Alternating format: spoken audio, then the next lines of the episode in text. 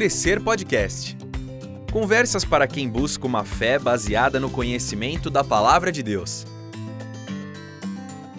Estamos começando agora mais um podcast do Crescer. Eu sou Israel Mazakorati e hoje vamos estudar sobre como nós podemos entender a organização das escrituras, ou seja, a Bíblia dividida em seus gêneros literários. Na semana passada, nós falamos um pouco com o Martin, foi uma conversa muito legal que tivemos sobre a Bíblia dividida em quatro atos. Vimos que a mensagem da Bíblia pode ser melhor compreendida quando entendemos que toda sua narrativa de Gênesis até Apocalipse está dividida entre quatro atos. Lembra quais são os quatro atos? Não?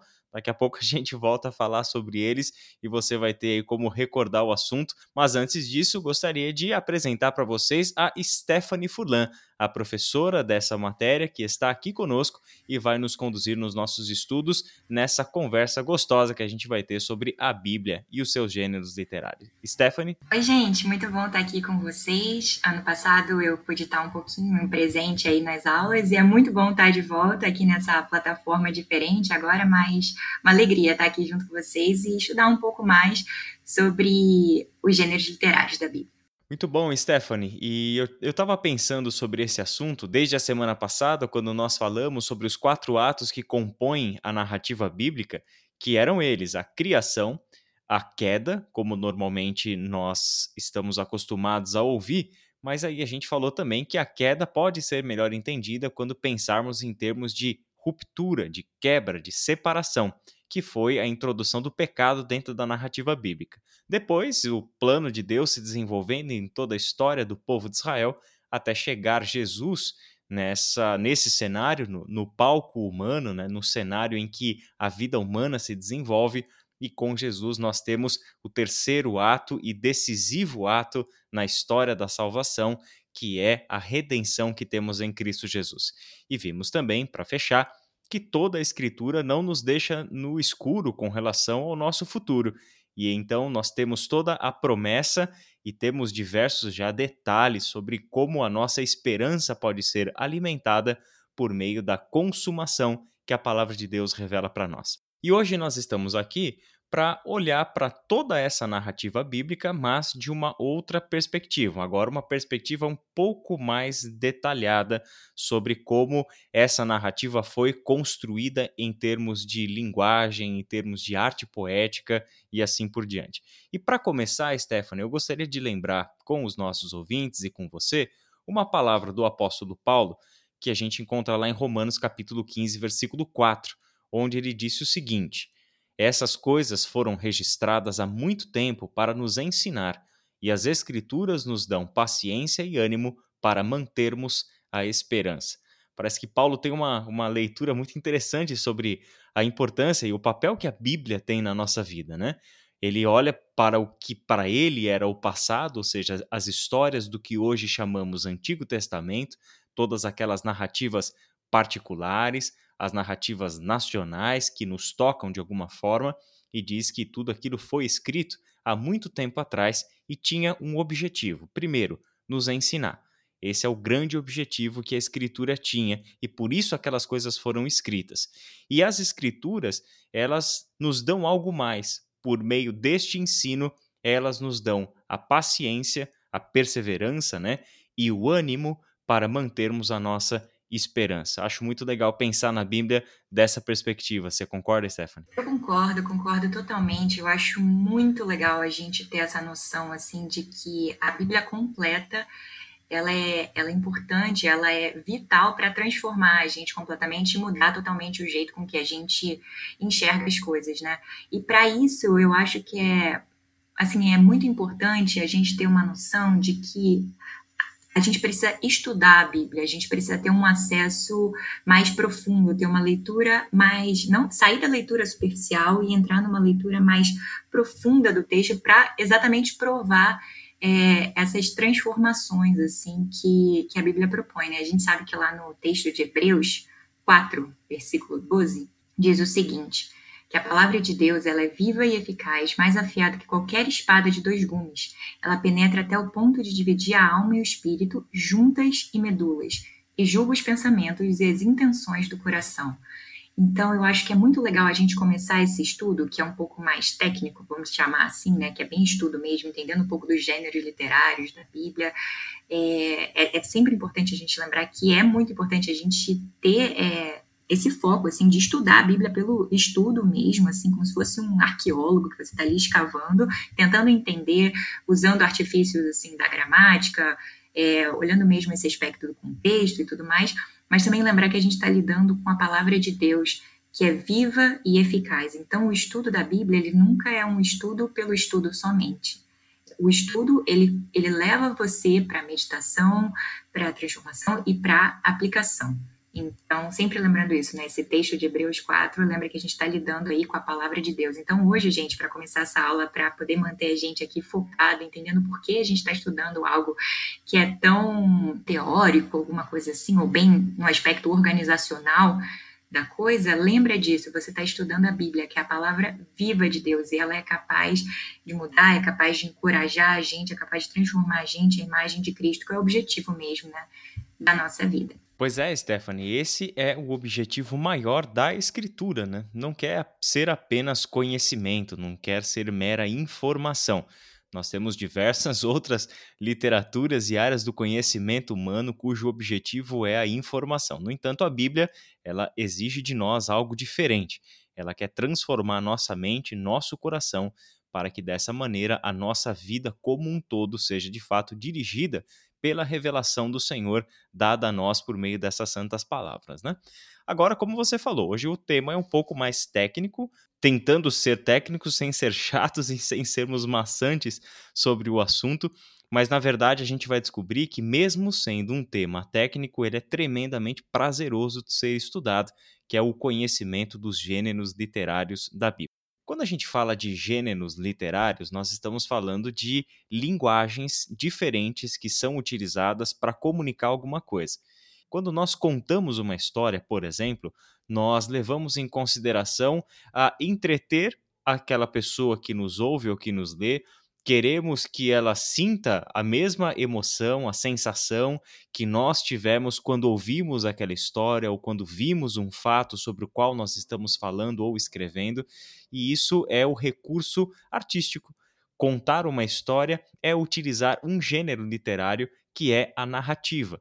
A mesma coisa nós temos para outros gêneros literários. Por exemplo, a poesia é um gênero literário, a parábola é um outro gênero literário, uma carta é um gênero literário, porque cada um dos gêneros tem as suas próprias formas, a, a, as suas próprias regras de construção de texto, de construção de fala. Quando você está lendo um salmo, e quando você vai ler Romanos capítulo 1 e quando você vai ler Ruth capítulo 1, você vai perceber logo de cara que são três textos que estão nos comunicando alguma coisa de jeitos diferentes, de formas diferentes. Então, gênero literário ou formas literárias é, na verdade, essa área é, é, da hermenêutica, da área da interpretação bíblica, que mostra para nós as características de cada uma das formas bíblicas de comunicar a sua mensagem. Então, lembrando, gente, que a nossa leitura bíblica, ela é uma leitura que vai levar à transformação.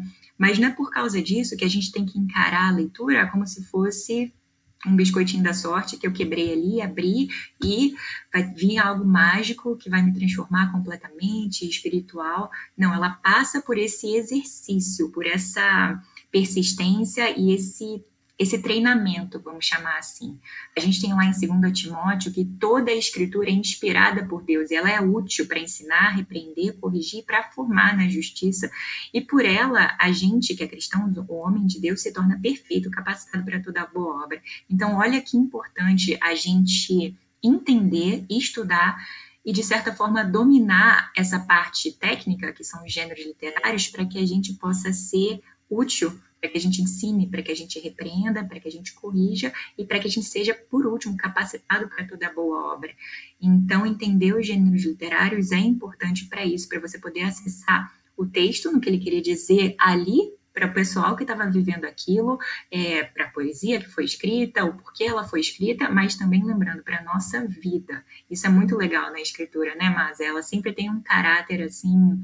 É, a, a, fé cristã, ela aplica muito, né? Uma vez você falou uma coisa que eu nunca esqueci, acho que foi numa mensagem, você falou que Paulo, o apóstolo Paulo, quando ele estava escrevendo, você tem muita dificuldade de diferenciar quando que ele está falando teoria e quando ele está falando prática, ou seja, quando ele está fazendo doutrina e quando ele está falando prática, porque ele faz isso de um jeito tão entranhado uma coisa na outra, e assim deve ser a nossa vida cristã e o nosso, é, nosso relacionamento com a palavra também. Uma coisa deve estar entranhada com a outra. Tem sim um momento do estudo, mas ele é completamente seguido e junto com a prática. Então, essa é a importância da gente estar tá aí conhecendo os estilos né, literários. É verdade, Stephanie. Essa, essa é a verdadeira importância disso, né? Quanto melhor nós formos é, capazes de manusear a Bíblia, é, melhor será o aproveitamento, é claro, da leitura que nós fazemos dela.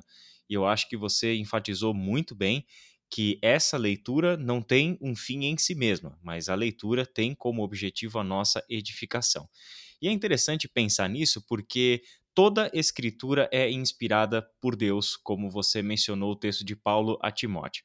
E eu gosto de pensar, Stephanie, que Deus, quando estava de alguma maneira planejando nos dar a Bíblia, planejando nos dar as escrituras pelas quais nós o poderíamos conhecê-lo, eu, eu gosto de pensar que essa inspiração não diz respeito somente ao conteúdo das escrituras, ou seja, as palavras que lemos na Bíblia, mas eu gosto de pensar que Deus é tão genial, tão criativo, tão é, sábio, né? Que ele pensou também na forma como ele haveria de comunicar essa revelação a nós. Então Deus precisava ser didático, ou seja, se comunicar de um jeito que fôssemos capazes de entender o que ele estava nos dando como revelação de si, da sua ação, do seu caráter, do seu plano e etc. E esse Deus que é tremendamente sábio, ele acaba escolhendo uh, com muito cuidado e, e de uma forma muito assertiva, com precisão cirúrgica, os gêneros literários pelos quais ele vai se revelar. E o que eu acho fantástico, Stephanie, é o seguinte: sabe o quê?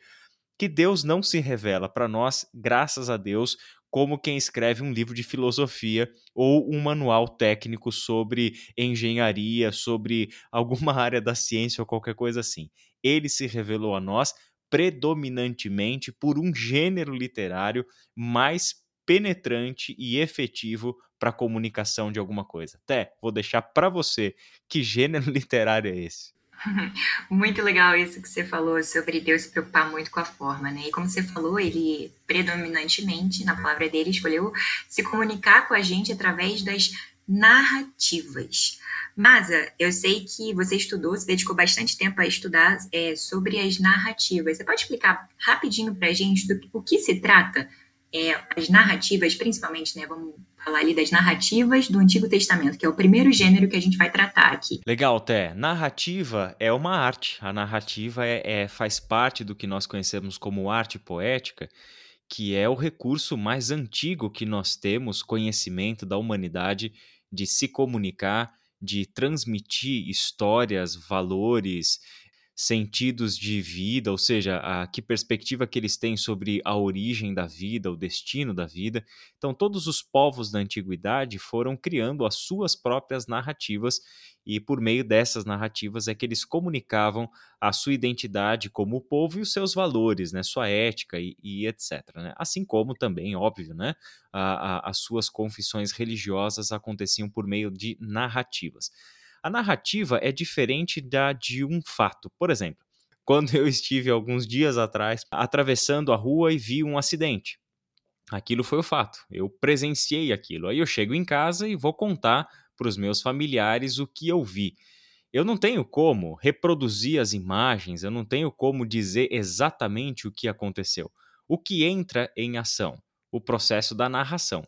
Então, eu vou contar uma história é, de modo a, primeiro, prender a atenção daquelas pessoas.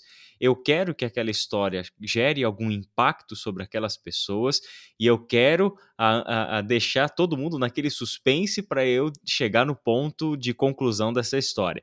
Você pode perceber como a nossa mente funciona assim, que quando alguém interrompe e prevê o que a gente vai contar, a gente até intervém, né? Falou, mas deixa eu contar a história. A narração é essa, é essa arte que todo ser humano já tem dentro de si, conhecendo gêneros literários, estudando técnica narrativa ou não, todos nós já temos dentro de nós essa mente formatada para ouvir e contar histórias em forma narrativa. Exatamente, muito, muito legal essa definição. E com relação às narrativas, né, bíblicas, isso não é diferente, né? Muito legal ver como nosso Deus, ele criou a gente dessa forma a entender as coisas e, vamos dizer assim, embelezar as coisas por meio das histórias, né?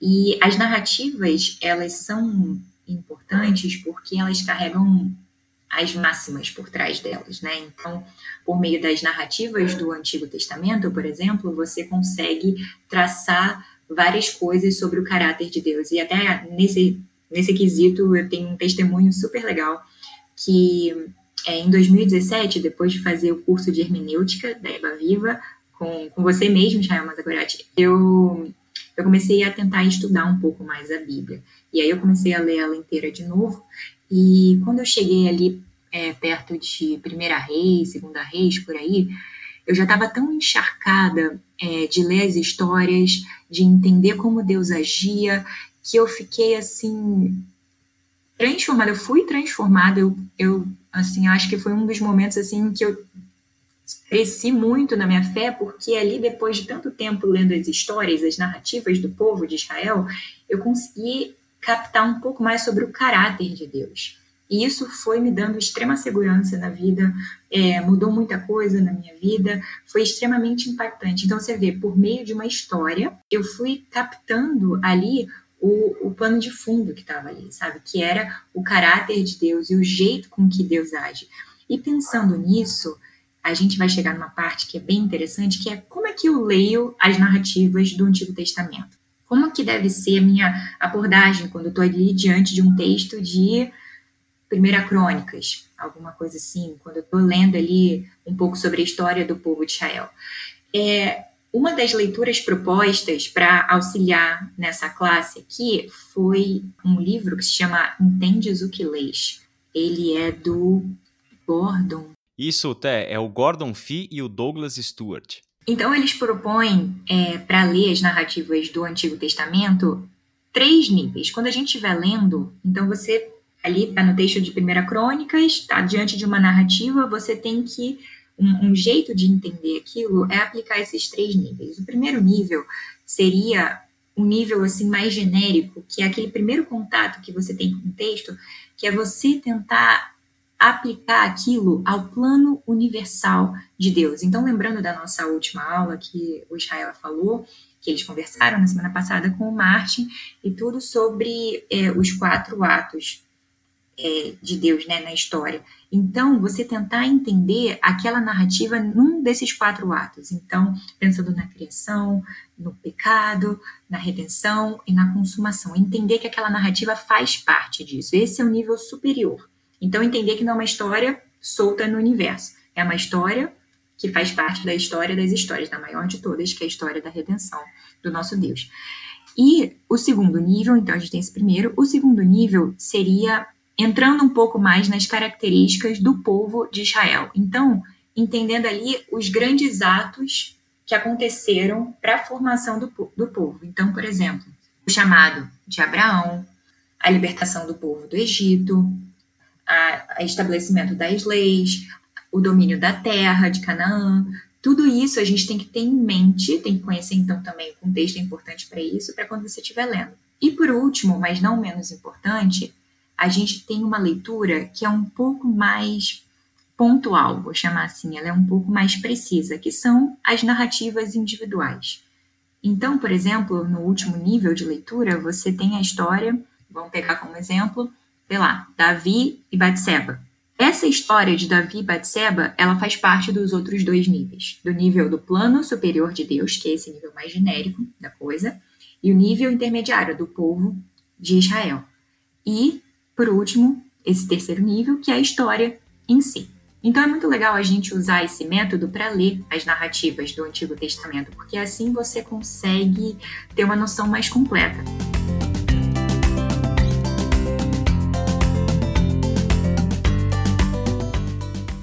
Este é o Crescer Podcast. Sua edificação é o tema da nossa conversa. É isso mesmo, Té. E, e, a narrativa, enquanto linguagem, eu acho fantástico porque ela tem um acesso à nossa mente, ao nosso coração, que nenhuma outra linguagem, nenhum, nenhum outro meio de comunicação humana tem, né?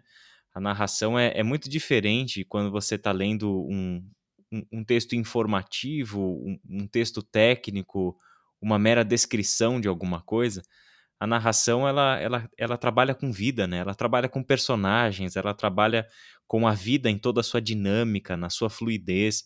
Ela lida com as realidades que nós lidamos, né? São conflitos, você mencionou a, a, o texto de Davi com Batseba, a história da morte de Urias e, e todo esse conflito que é essa narrativa que a gente encontra no, no, no, livro de Samuel, e a gente vai vendo exatamente que a nossa vida é tremendamente semelhante àquelas vidas sobre as quais a gente está lendo na Bíblia, né?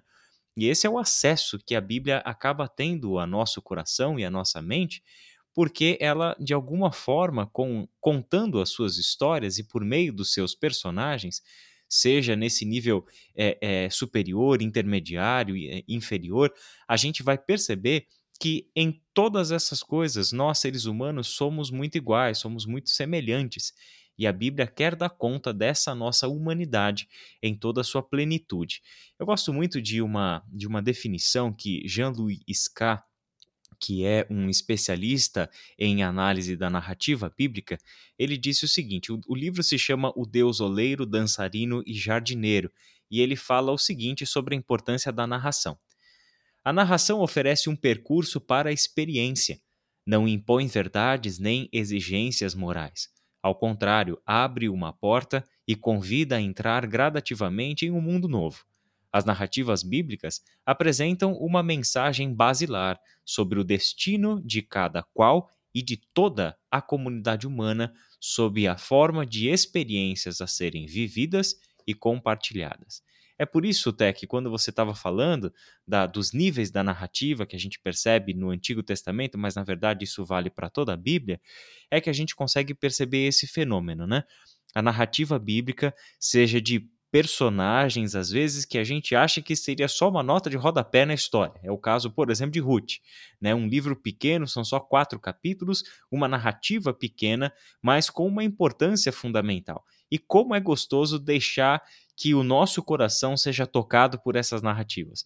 Como é gostoso perceber quando nós estamos vendo um personagem e às vezes a gente fica com raiva do personagem e aí quando a gente para para pensar, você descobre que você está com raiva do personagem porque ele é muito igual a você.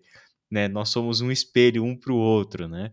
E aí a gente percebe que a Bíblia o que fez, contando aquela história, ela revelou algo sobre mim mesmo. Da mesma forma, quando lemos histórias de outros personagens, nós percebemos que, uau, ele está nos propondo alguma coisa no sentido de que a gente sente aquele desejo de ser como ele foi, né? De agir como aquela pessoa agiu. Então a narração ela tem esse poder fantástico de transformação. É justamente por isso que eu falava, né, que Deus não só se preocupou com o conteúdo, mas ele também estava tremendamente ocupado uh, uh, no seu projeto de revelação para nós pelas Escrituras, também na forma, na linguagem, nos meios que ele ia utilizar para revelar todo esse conteúdo de salvação que ele tem para nós.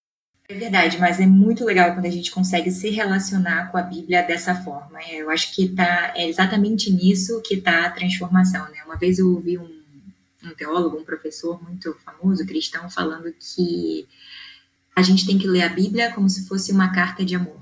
No sentido de que quando você recebe uma carta de amor, você fica tão atento a cada detalhe, cada palavra que a pessoa ali é, que você ama usou, e você lê aquilo várias vezes, você guarda e lê mais tarde, e você fica ali mastigando aquilo o dia todo, e você passa dias e você volta, e você cria aquela relação com o texto, né? E eu acho que através das narrativas a gente tem essa relação muito forte, porque você está lidando com pessoas, com histórias, e com histórias que muitas vezes são as nossas. E Deus, né, por meio do seu espírito que inspirou ali os autores da Bíblia, ele faz com que toda aquela sabedoria necessária para a gente esteja contida exatamente numa história. E é muito legal isso. É, bom, falamos um pouco então sobre as narrativas do Antigo Testamento. Vamos passar para um próximo gênero literário que é muito presente nas nossas leituras também, que são as epístolas ou as cartas, né? Oté, Antes de você entrar no, nas epístolas, eu só queria falar mais uma coisinha sobre as narrativas, que é o seguinte: eu queria dar para os nossos ouvintes a dica, né? O, o que exatamente na Bíblia são narrativas? Como é que a gente identifica uma narrativa? Em primeiro lugar, a maior parte da escritura é texto narrativo. Quando a gente olha para o Antigo Testamento, você tem a primeira e maior seção do Antigo Testamento, basicamente são textos narrativos. Nós conhecemos esses textos como textos de que formam o Pentateuco, Gênesis, Êxodo, Levítico, Números e Deuteronômio, e depois nós temos o que são chamados de livros históricos. A Bíblia hebraica segue uma organização e nomenclatura diferente. Mas o que esses livros todos têm em comum? O Pentateuco e os livros históricos são todos eles textos narrativos. Tá? Então, dentro desses textos narrativos, nós temos pequenas porções de outros gêneros literários. Por exemplo, você está lendo o Êxodo e você lê lá o Cântico de Miriam. Então, o que, que é aquilo? Aquilo é uma poesia que foi jogada dentro de um texto narrativo, entende? Assim como você está lendo um outro texto lá do período da monarquia e você vê uma carta que foi escrita de uma pessoa a outra. Aquilo lá, o que, que é? É um gênero literário, é uma epístola, é uma carta que está dentro de um outro gênero. Né? A exceção a isso são os livros poéticos do Antigo Testamento. Né? Os livros poéticos, eles não têm uma narração. São salmos, provérbios, é, cantares, ou seja, toda a construção do texto vem em um jeito diferente. Não é uma narração, mas é construído em versos, características específicas da, da poesia hebraica. Aliás, o livro que até mencionou é muito bom para você ler e, e ir estudando a sua Bíblia usando esse livro como guia, que é o Entendes o que Lês, do Gordon Fee do Douglas Stuart. E aí a gente tem os livros proféticos no Antigo Testamento, né? Os textos proféticos, eles, estão, é, eles são os mais híbridos possíveis, porque nos textos proféticos tem narração, tem poesia, tem carta, tem profecia, tem tudo que você pode imaginar. Então, eles, eles têm vários recursos sendo utilizados. E no Novo Testamento, quais são os textos narrativos? Mateus, Marcos, Lucas, João e Atos dos Apóstolos. Esses cinco textos, né, que nós conhecemos como Evangelhos e o livro histórico que é Atos, na verdade, todos eles usam o mesmo gênero literário que são as narrativas. Agora, sim, Té, a gente pode falar sobre o restante do Novo Testamento, que não é narrativo, né? O restante de todo o Novo Testamento, como você mencionou, são as epístolas, são as cartas, né? Sim, sim. E até mesmo no livro, né, que a gente já mencionou aqui, no Entendes o que Lês, eles fazem uma diferenciação entre epístola e carta. Carta, segundo os autores, é, seria aquele documento que tinha apenas como alvo pessoas ou uma pessoa para quem ela foi endereçada. E a epístola, ela é uma forma de literatura destinada ao público. Falando um pouco então sobre as epístolas, né, ou as cartas que a gente acha no Novo Testamento, o que, que a gente pode perceber sobre elas?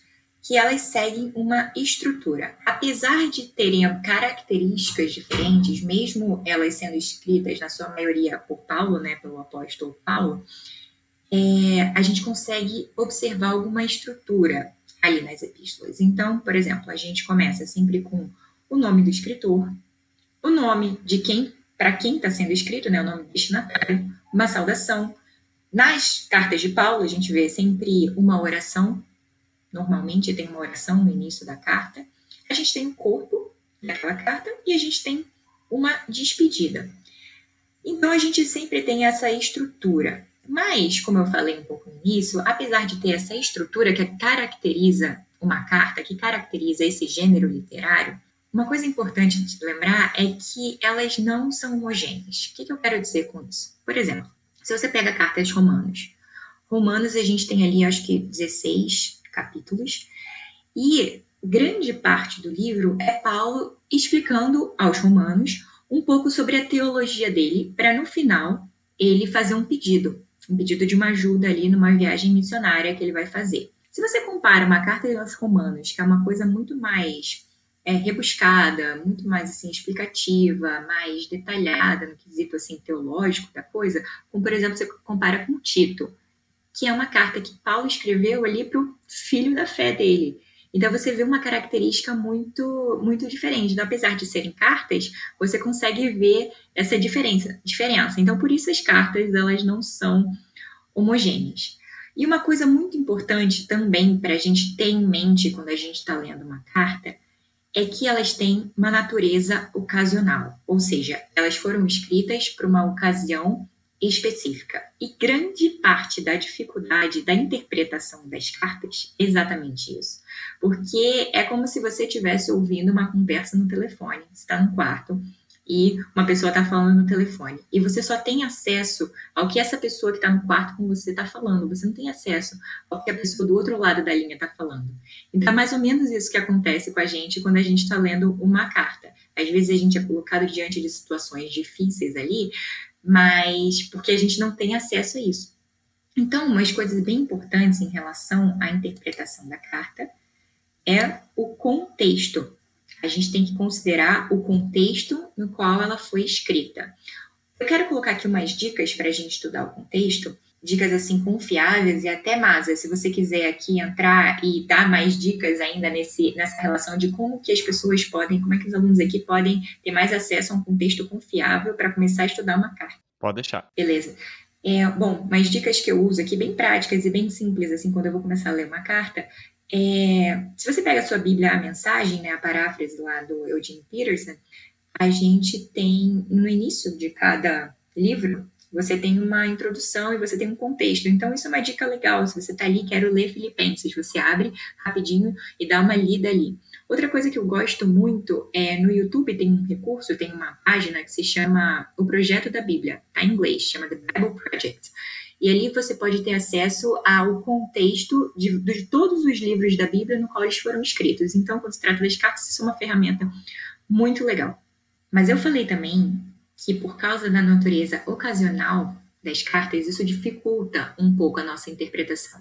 Mas fala um pouco para a gente sobre, é, além de considerar o contexto, como é que isso deve influenciar na nossa leitura? Eu devo ficar desencorajada? Eu tenho que ter medo de interpretar uma carta? Aquilo é só para a galera que foi escrita naquela época, há dois mil anos atrás, ou não? Eu, eu posso ter uma, uma liberdade, assim. Como é que funciona essa relação minha com, com a carta? Bom, Té, acho, acho muito legal essa, essa tua deixa aí, né? Porque é o seguinte, quando a gente começa a perceber que a Bíblia tem uma história, que tem atos, que tem gêneros literários, que cada gênero literário tem critérios específicos para que a gente interprete.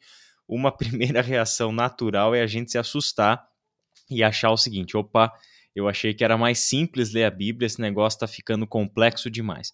Mas na verdade não é complexo. E na verdade mesmo, Quanto mais nós vamos conhecendo isso que agora parece ser difícil, muita informação e complexo, melhor vai sendo, na verdade, o nosso entendimento da Bíblia, e é assim que a gente descobre que não tem nada de tão difícil e tão complicado aqui.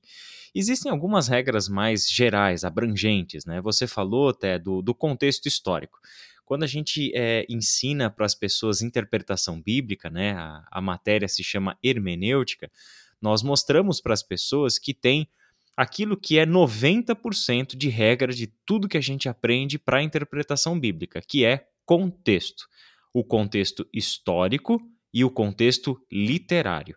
Então, todo texto bíblico tem um contexto histórico e um contexto literário. O contexto histórico é isso que até colocou. Precisamos de algumas informações para além das escrituras, ou seja, é, nós precisamos buscar fontes de informação além da Bíblia que nos ajudem a entender quem escreveu aquele texto, para quem escreveu aquele texto e quando escreveu aquele texto porque essas três informações já determinam a maneira como nós vamos interpretar e entender aquilo que nós estamos é, lendo. Então, isso diz respeito ao contexto histórico de um texto.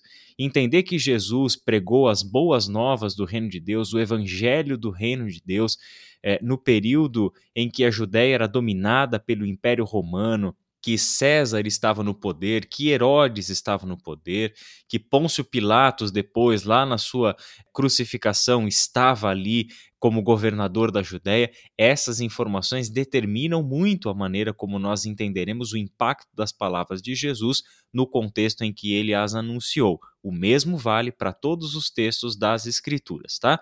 Primeiro eu vou te assustar com essas informações, mas depois eu vou te mostrar qual é o caminho que você vai ver que é tremendamente fácil. E a gente tem também os contextos literários de um texto. Você já deve ter ouvido aquela famosa frase de que nós não podemos tirar um texto do seu contexto. É exatamente isso que nós estamos falando quando pensamos em contexto literário.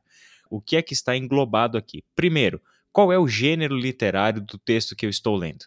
A gente já precisa detectar isso e eu acho que essa conversa minha com a Stephanie já vai te ajudar um pouquinho a entender um pouco melhor quando você está lendo um texto narrativo, quando você está lendo uma poesia, quando você está lendo uma carta. Cada um deles comunica a sua mensagem de uma forma diferente e tem objetivos diferentes, tá?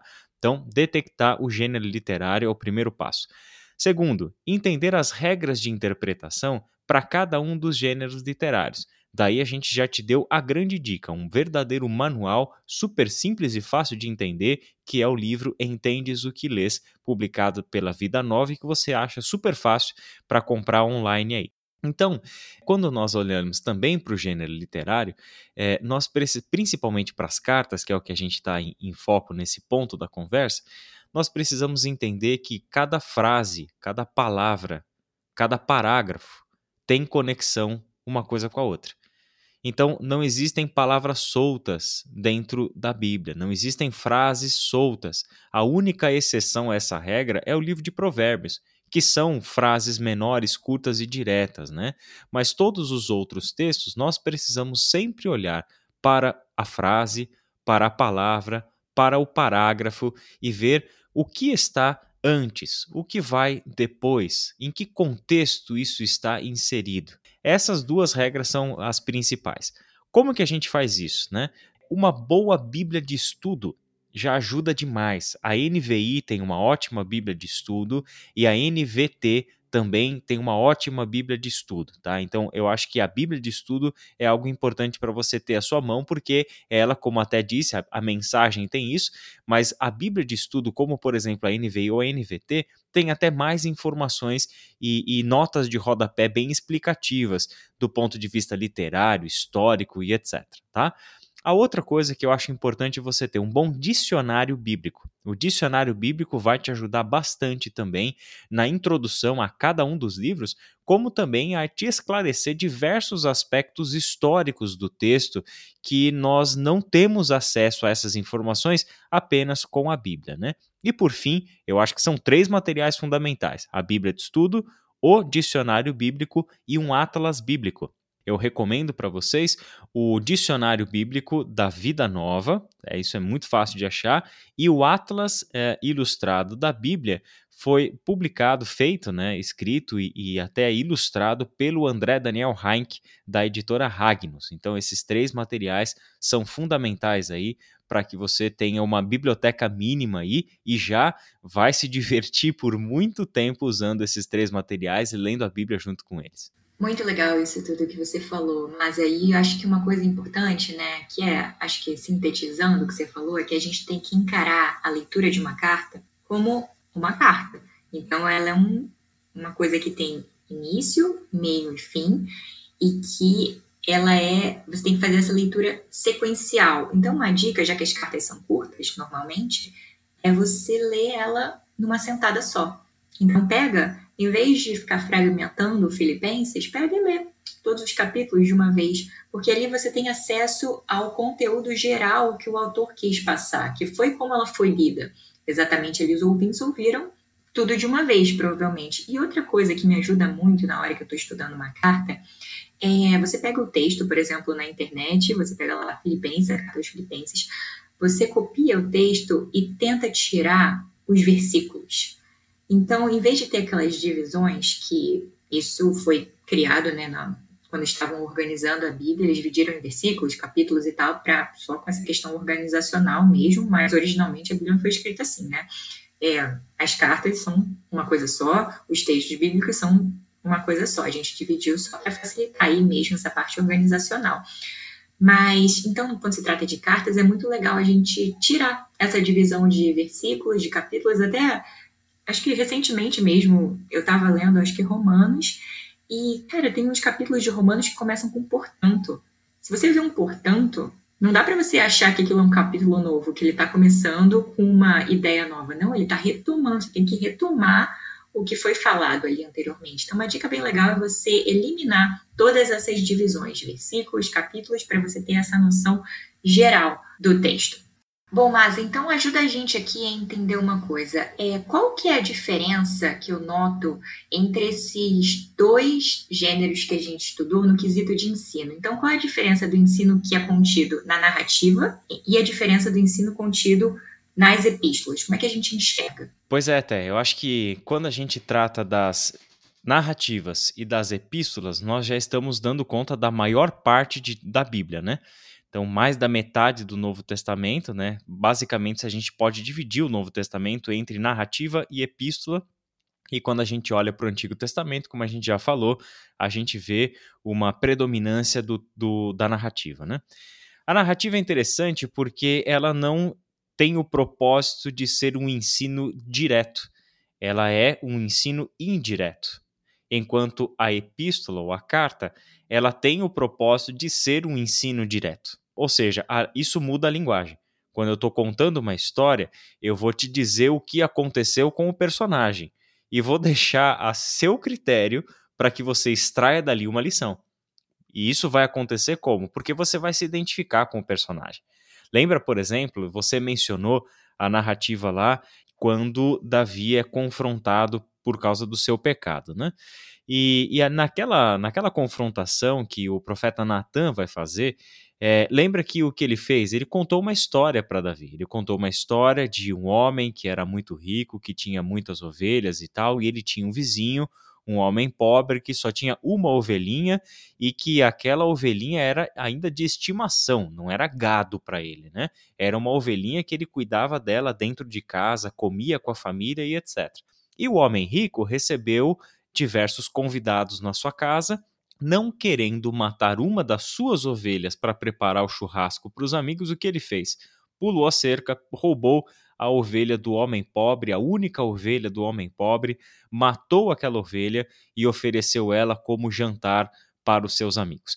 Quando ah, uma história tremendamente simples e curta, mas quando Davi ouviu aquela história, ele se enfureceu, ele ficou doido da vida, querendo descobrir quem era aquele homem e dizer que aquele homem era digno de morte por ter roubado a única ovelhinha que o homem pobre tinha.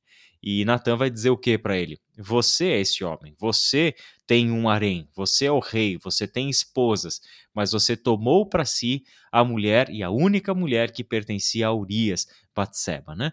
Então, o que aconteceu? Como que o ensino chegou até o coração de Davi? Por meio de um confronto por causa de uma história, por causa de um personagem. Então foi dessa forma, é o ensino indireto que Natan deu para Davi. O que teria sido para Natan o ensino direto? Era chegar para Davi e fazer como Paulo faz nas suas cartas, dizer para Davi: olha, Davi, isso que você está fazendo é errado. Por causa disso, se arrependa e o certo é isso e você corrige desse jeito. Isso é o ensino direto. Então, a, a, narrativa tem essa característica de nos ensinar sem tocar diretamente no ponto, mas nos leva a uma reflexão sobre nós mesmos para que a gente chegue lá por conta própria, ela apenas nos auxilia. E as cartas, elas têm um propósito diferente. Elas vão direto no ponto, elas nos dizem exatamente o que deve ser feito, né? O poder, claro, comunicativo e pedagógico da narrativa é muito maior do que o da epístola, mas nem por isso nós perdemos de vista a importância que as epístolas têm. Bom, gente, chegando aqui no fim, então, é, da nossa conversa sobre gêneros literários, a gente citou aqui né, os estilos literários, os gêneros que são contidos na Bíblia, que a gente pode encontrar na Bíblia, mas a gente falou um pouco mais sobre dois. A gente falou sobre a narrativa e sobre as cartas.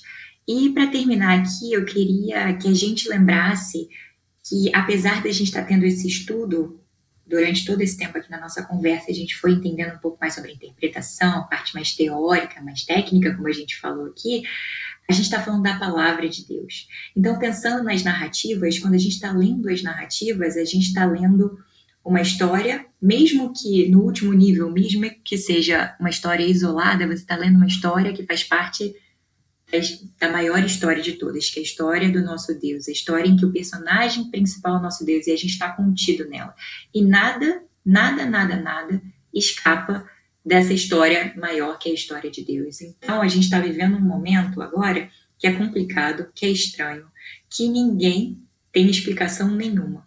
Mas isso faz parte na soberania de Deus, da história dele. Então, a gente, como cristão, como filho de Deus, a gente sabe que tudo, tudo, tudo, tudo, todas as coisas cooperam para o nosso bem.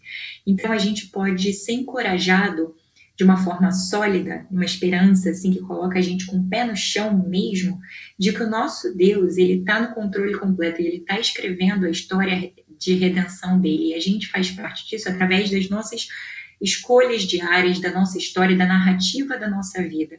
Então, que esse estudo das narrativas ele possa ser para a gente uma, uma ferramenta para a gente lembrar constantemente de que a gente faz parte dessa, dessa história de Deus. E pensando nas cartas também, que a gente possa, por meio das cartas, como Israel falou agora há pouco, entender que a gente tem acesso claro e direto à mente de Cristo.